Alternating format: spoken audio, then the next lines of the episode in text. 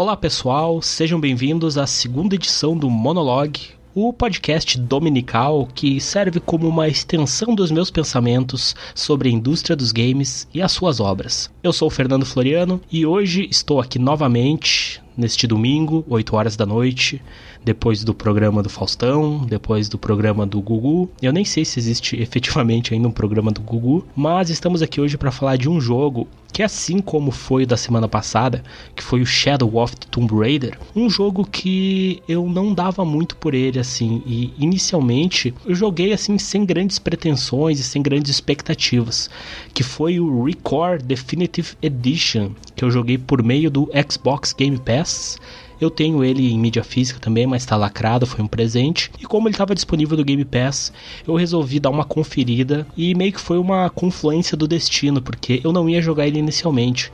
Eu ia jogar o Marvel's Spider-Man, que é o jogo do Homem-Aranha do PlayStation 4 só que ele precisou de uma atualização de 18 GB. Então eu disse: ah, o Record já está instalado aqui, eu pretendia jogar ele algum tempo atrás, eu vou começar ele enquanto o Homem-Aranha não efetivamente é instalado. E comecei a jogar e ok, deixa eu continuar, agora que eu já comecei, vou continuar. E acabei terminando o jogo na última semana, levei mais ou menos uma semana para terminar, ele é um jogo relativamente curto, aproximadamente 12 horas eu levei. E a partir de agora vocês vão ouvir todas as minhas impressões sobre este título.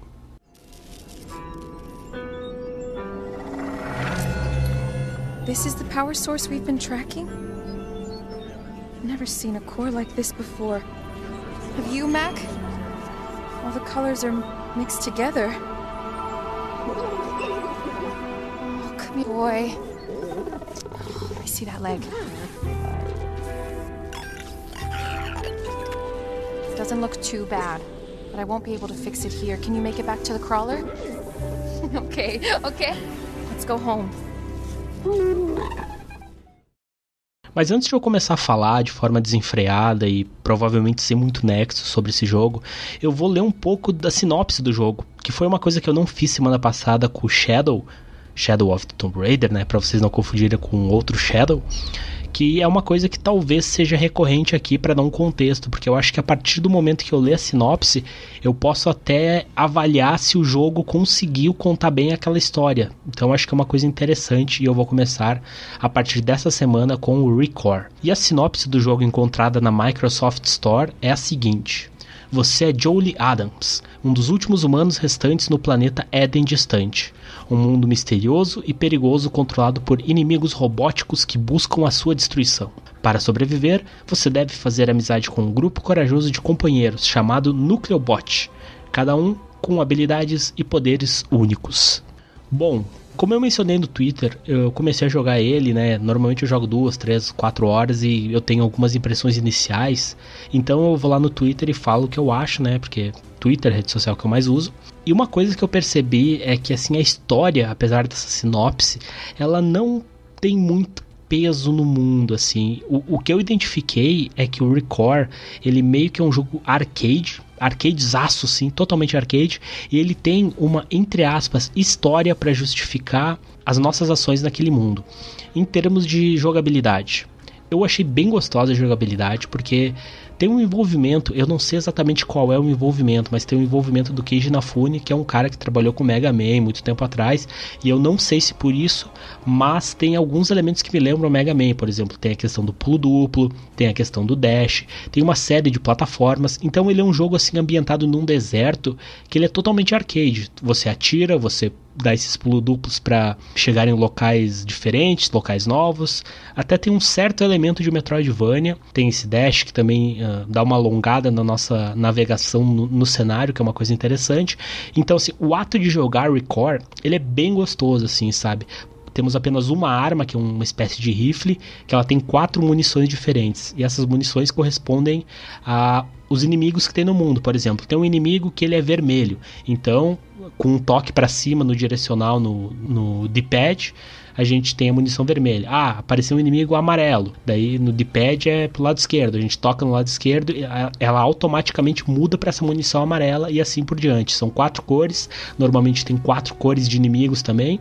E tem alguns inimigos de outras cores também. Por exemplo, tem o roxo, tem o prata, tem um meio branco, assim, tem de algumas outras cores que não tem uma munição especial, mas o diferencial desses inimigos é que eles usam as habilidades de outros inimigos. Por exemplo, esse inimigo roxo, em determinado momento ele está usando as habilidades de fogo, então você usa a munição vermelha. Em determinado momento ele muda para as habilidades azul, daí tu muda para a munição azul.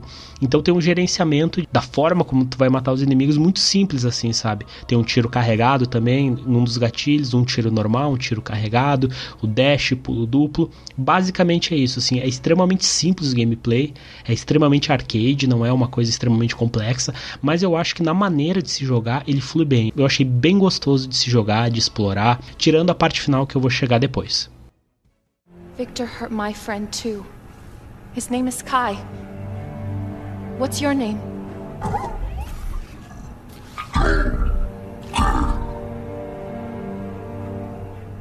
Duncan. Outra coisa que eu achei bem legal é os robôs, porque como a gente está num mundo que a gente teoricamente não conhece, a Jolie recém acordou de um sono criogênico.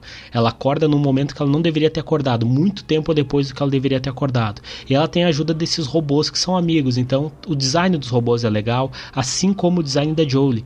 E os robôs, assim, eu achei bem carismáticos. Tem um que é tipo um cachorro, tem um que é tipo um, uma aranha ou um polvo, como queiram, é mais para uma aranha. Tem um que é tipo um gurilão, assim, ele é mais um, um fortão, um tanque. Tem um que é uma navezinha, tem um que é tipo um carrinho. Então, cada robô tem uma funcionalidade diferente para explorar no cenário. Por exemplo, tem alguns lugares que tem um item que está atrás de uma, uma série de rochas. Daí tu tem que usar aquele robô gorilão que é fortão, que é o tanque para quebrar as rochas. Ah, tem um lugar que tu é muito longe de tu alcançar. Daí tu tem que dar um pulo duplo e usar o robô que é uma navezinha para alcançar aquele lugar. Então a, a integração dos robôs, as características deles, suas habilidades com o cenário, eu acho que funcionam bem e novamente lembram uma questão de Metroidvania. O mapa em si, ele é basicamente um deserto gigante com algumas dungeons meio tecnológicas, assim, quando tu entra numa dungeon, tem uma série de cristais, é tipo meio escura, como se fosse uma caverna escura com cristais nas laterais e normalmente converge para algum lugar que tem bastante tecnologia e dentro dessas dungeons tem algumas missõezinhas para fazer. Ah, para abrir essa porta você tem que encontrar três plugs, daí tu vai, fica explorando, encontra esses três plugs e abre a porta. Basicamente é isso. E a grande questão que nos faz avançar no jogo é uma esfera, é uma espécie de é, é assim, é uma chave, mas ela é, é no num formato esférico prateado. É umas esferas prateadas prateadas que contém, digamos assim, eh, uma espécie de energia. Então, para abrir novos lugares, a gente precisa dessas esferas. E isso é um dos fatores que movem a nossa jornada. Assim, a gente tem que ir de um lugar para o outro para conseguir mais esferas, para abrir mais portas, para conseguir avançar no jogo. Então, o looping de gameplay ele é basicamente isso. Nesse meio tempo tem aquele flavorzinho de história. A gente escuta muitos audiologs do nosso pai, que é o Dr. Adams, né? Falando sobre o que aconteceu, sobre o que nós devemos fazer, sobre como está o mundo, sobre. Enfim, ele vai dando um flavorzinho, um sabor para nossa jornada que é totalmente arcade, na minha opinião, assim. O que não é uma coisa ruim, porque eu gostei bastante, assim, como disse, a jogabilidade é boa, o design da Jolie é legal, os robôs são carismáticos, então ele tem várias coisinhas legais que juntas fazem um produto que, assim, eu fiquei bem satisfeito. Eu joguei 12 horas, eu não, não pretendo mais jogar, já desinstalei do meu Xbox, mas ele é um jogo bem feito em várias em vários aspectos. Só que na época do lançamento ele foi muito criticado e eu até entendo que com razão, porque o loading dele hoje em dia ainda é grande, assim, sabe? É um loading para ser uma nova geração. Dá para ver que o jogo não foi otimizado, não foi bem otimizado, porque assim, a simplicidade das áreas e não, nem é tão grande assim, sabe? É um mundo relativamente aberto, mas as áreas são simples, os assets são, são relativamente simples, então praticamente cada porta que tu entra aparece um load e é um load relativamente grande, às vezes até chegando a um minuto assim, sabe? Sendo que na época do lançamento havia muitos relatos dizendo que eram loads de 2 a 3 minutos. E o próprio looping de gameplay agora porque eu joguei, só para deixar claro, eu joguei a Definitive Edition, que é uma edição que foi, uh, foi relançada algum tempo depois, com uma série de melhorias, uma série de melhorias técnicas, uma série de melhorias, acho, acredito até no próprio looping de gameplay, porque eu estava escutando recentemente um podcast que o rapaz falou que na área final tinha que conseguir 45 desses orbes, que são essas chaves. E eu cheguei nessa área final e só precisou de 30. Então acho que eles viram que era muito naquela versão inicial e eles deram uma diminuída para o looping de gameplay ficar menos cansativo, porque o jogo flui muito bem nas primeiras horas. Eu acho que até a sétima hora, mais ou menos, eu terminei com 12, até a sétima hora, mais ou menos, o jogo fluiu muito bem, assim, sabe? Era de dungeon em dungeon, de mapa em mapa, escutando o Dr. Adams falando sobre o mundo, pegando alguns outros logs que davam flavor, encontrando um outro personagem, e foram sete horas, assim, bem dinâmicas. A partir da sétima hora, que foi basicamente o momento em que eu cheguei na, na dungeon final, eu tava com 18 desses orbes e eu precisava de 30, ou seja, eu tive que fazer um backtracking desde as áreas iniciais para conseguir 12 orbes, né, do, essas 12 chaves para conseguir entrar na dungeon final e terminar o jogo. Então, eu acho que ele, ele tem uma quebra meio que eu, eu não acho muito legal assim essa quebra, sete horas muito legais, e depois tem mais umas quatro ou cinco que são meio arrastadas. Outra coisa que eu não gostei também foram os chefes. Eu achei extremamente sem graça os chefes, porque normalmente são o quê? Como a gente tá lidando, a gente tá num planeta totalmente inóspito, tá? É um deserto gigante, não tem outras pessoas, a gente só encontra outro personagem humano também que a gente interage. Os personagens que a gente interage basicamente são os nossos robôs, porque eles falam, aparece a legenda ali, então a gente os entende. E é um lugar inóspito, assim, não tem muita coisa, não tem muita vida, não tem vegetação, assim. E as criaturas que a gente encontra, elas são robôs. Então, e elas são robôs assim deve ter, sei lá, dois ou três, sei lá, quatro no máximo designs de robôs diferentes, de inimigos diferentes. Então a gente fica vendo por essas 12 horas os mesmos três ou quatro inimigos. E os chefes é uma extensão disso. É um inimigo normal, basicamente, normalmente ou maior, ou esse inimigo, ou uma série de inimigos normais aparecendo um atrás do outro, que é uma coisa que eu não gostei, sabe? Eu gostaria de um pouco mais de esmero na questão do design dos chefes, na questão do, da apresentação dos chefes, na questão das boss battles em si, sabe? Sabe? Porque é meio sem graça e até frustrante para mim foi em alguns momentos chegar num chefe e ah, tem um robô meio grandão, mas tu fica matando ele, enquanto isso aparece, sei lá, 15, 20 robôs menores e ficam, sabe? Eu acho que é uma dificuldade um pouco artificial, então talvez eu gostaria de chefes um pouco mais trabalhados, com gimmicks únicas, com coisas legais para fazer no chefe, não simplesmente uma extensão dos inimigos normais, só que em maior quantidade. Então, eu acho que esses dois pontos que foram os únicos que me desagradaram do jogo. Essa quebra depois da sétima hora, que a gente tem que fazer muito backtracking. E como eu estava comentando, e a questão dos chefes, que eu acho que deveria ser melhor trabalhado. Ah, tem outra coisa também. No cenário tem uma série de coisas para a gente conseguir esses orbes. Ah, a gente pode quebrar um, um, umas pedras, a gente pode derrotar inimigos, a gente pode entrar nas dungeons para que nas próprias dungeons a recompensa de terminar dungeon é um orbe ou dois orbes. Só que, como eu disse, esses elementos de Metroidvania que os nossos robôs proporcionam, por exemplo, um se torna um carrinho e a gente pode andar num lugar arenoso, uma, uma espécie de areia movediça que a gente não pode andar normalmente, ou o robozinho que voa e nos leva para lugares mais longes. A gente só tem um limite de dois robôs por vez.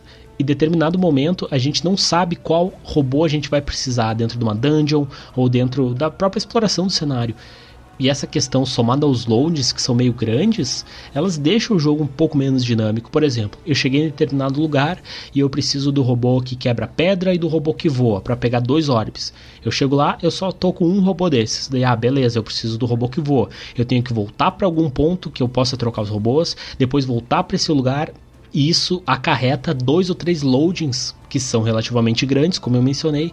Então isso quebra muito o ritmo do jogo. Então às vezes uma mudança de um robô para o outro e tu tem que se teletransportar de um lugar para o outro. Isso leva, sei lá, dois, três minutos, sabe? Isso quebra totalmente o dinamismo do jogo. Eu sei que é só um detalhe e tudo, só que a gente está num, num nível técnico hoje em dia então isso meio que quebra o ritmo do jogo e é um pouco chato, porque a gente meio que já passou da época do PlayStation 3, do Xbox 360 que tinha loadings gigantes. Nem naquela época tinha jogos na verdade tinha, mas eram bem poucos jogos que tinham grandes loadings assim. A galera sabia otimizar, então eu não sei, tem alguma coisa bem errada em termos de otimização no Record, mas eu acho que são três detalhes que eu consigo passar, não, não é passar pano a palavra, mas eu consigo passar pano e dizer que ele é um jogo bom, sabe? Quando eu anunciei no meu Twitter que eu ia jogar ele, teve um rapaz que falou: "Porra, passa longe, é uma bomba". E anteriormente eu tinha jogado algo em torno de 40 minutos dele e eu tinha achado ok. Depois que eu peguei para jogar de verdade, assim, aproveitando e entendendo o jogo, o looping de gameplay, o que, que ele quer me oferecer, eu gostei bastante e acho que o Record atualmente pelo preço, se eu não me engano, ele está cerca de 40 reais na loja da Xbox. Ele é exclusivo de Xbox nos consoles e também pode ser jogado no PC. E eu joguei por meio do Game Pass, que vale muito a pena. Já é o segundo jogo seguido que eu jogo no Game Pass, do Shadow of the Tomb Raider e agora o Record. Então eu acho que ele é um bom jogo, assim, sabe? Eu acho que ele é um jogo, assim, bem redondinho em vários aspectos. E eu realmente recomendo bastante o Record. I activated my beacon five days ago.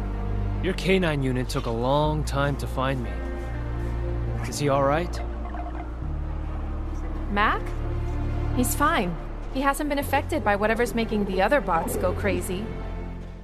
Antes de prosseguir aqui com o comentário que nos foi deixado no Twitter, eu só queria novamente reforçar as nossas redes sociais, que é basicamente o Twitter, né? Eu acho que o Twitter deveria me patrocinar porque eu falo Twitter umas 20 vezes por programa e aparentemente isso vai ser uma regra. O Twitter, que é a rede social que eu uso, você pode me encontrar no meu perfil pessoal, que é ferfloriano, dois os no fim, ferfloriano, ou também você pode encontrar o perfil desse podcast, que é Projeto Celeste. Esse perfil é onde eu vou publicar o monologue, tudo relacionado ao monologue e outros projetos vindouros. Então, se vocês puderem, sigam essas duas contas, seria muito legal a interação de vocês. E é uma coisa que eu vou incentivar a partir. Eu não fiz no primeiro, porque ainda ainda alguns programas ainda vai ser uma fase de adaptação, de entender como é que vai ser o ritmo do programa, o que, que vai ser efetivamente o programa, mas eu pretendo fazer nos próximos programas e começando por esse, né, ter essa interação maior. Então eu gostaria muito que vocês pudessem mandar um tweet, ou até o um e-mail, né, pode ser no meu e-mail pessoal, fer.floriano@outlook.com ou projetoceleste.outlook.com. Tudo que eu falo aqui vai estar disposto na descrição desse podcast. E seria muito legal, muito legal mesmo ter a interação de vocês e ler mensagens assim sobre determinado jogo, uma opinião, ou até sugerindo jogos para mim jogar, que vai ser, vai ser bem legal. E vamos ler aqui no Twitter, a famosa rede social chamada Twitter, um recado do nosso querido Felipe Martins, que é um grande amigo meu, um colega de outros podcasts, colega do Walk Talk, o nosso podcast sobre The Walking Dead Brasil, e o Game Estrando, que é o nosso podcast de games, meu colega de internet já faz alguns anos.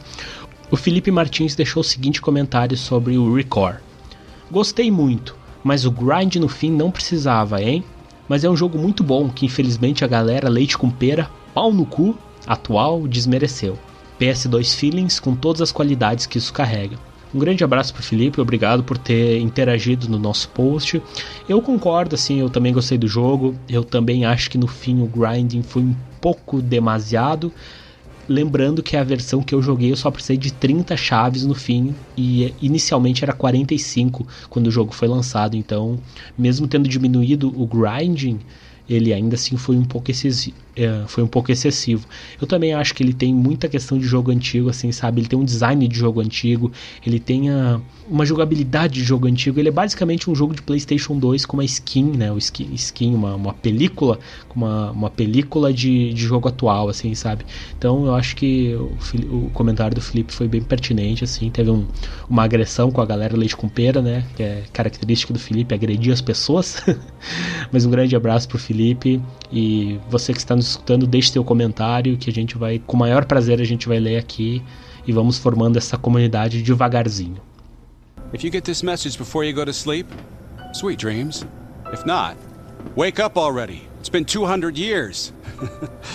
Finalizamos mais uma edição do Monologue nessa segunda semana. Foi muito legal conversar novamente com vocês sobre videogame, dar uma recomendação, falar os prós e contras.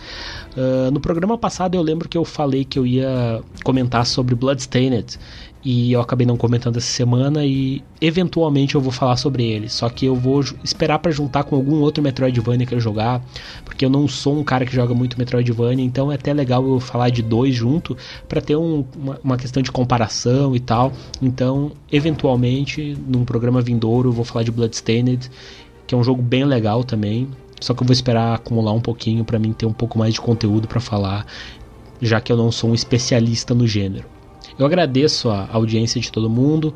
Eu espero que todo mundo tenha uma bela semana que se inicia, que todo mundo possa se alimentar bem, fazer exercícios, jogar videogame, passear com o cachorro e fazer todas as coisas legais todos tenham uma semana muito legal. E novamente a interação de vocês seria muito, muito, muito legal. E a gente vai formando essa comunidade aos pouquinhos. Por essa semana é isso, galera. Um grande abraço e boa semana. E nos vemos semana que vem com mais uma edição do Monologue.